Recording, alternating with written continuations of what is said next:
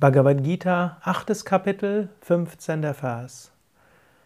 Wenn die großen Seelen zu mir gelangt sind, werden sie hier an diesem nicht ewigen Ort des Schmerzes nicht mehr wiedergeboren. Sie haben höchste Vollkommenheit erreicht. Krishna, der Lehrer, sagt, es ist möglich, das Höchste zu erreichen und zu Gott zu kommen. Und dieser Ort, wo wir hier jetzt uns befinden, ist Anitya, nicht ewig, und Dukkha, ein Ort äh, des Schmerzes.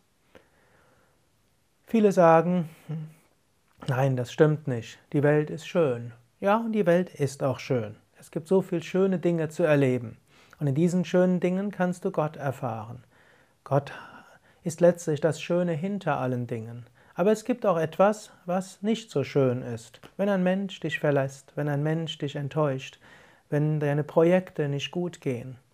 Und wenn du denkst, dass Glück darin liegt, dass die Dinge gut ausgehen und dass Menschen freundlich zu dir sind, dass du erfolgreich bist, die Dinge genießt, dann wirst du immer wieder Schmerz erfahren.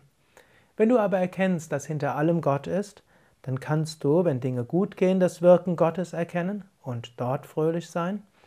Und du kannst auch dann, wenn die Dinge schief gehen, das Werk Gottes erkennen, denn du wirst sehen, Gott ist nicht allein im Beschränkten. Gott ist auch im Beschränkten, aber im Beschränkten ist Gott Anitya, vergänglich. Gott manifestiert sich mal so und mal so. Wenn du dich an nichts verhaftest, kannst du Gott genießen im Schönen und du kannst das Wirken Gottes auch sehen im Nicht so Schönen. Und du kannst dann im Moment, wo die Dinge nicht so schön sind, zu dem gehen, was jenseits des Vergänglichen ist. Wenn die Dinge schön sind, erkenne Gott darin, sei aber nicht verhaftet.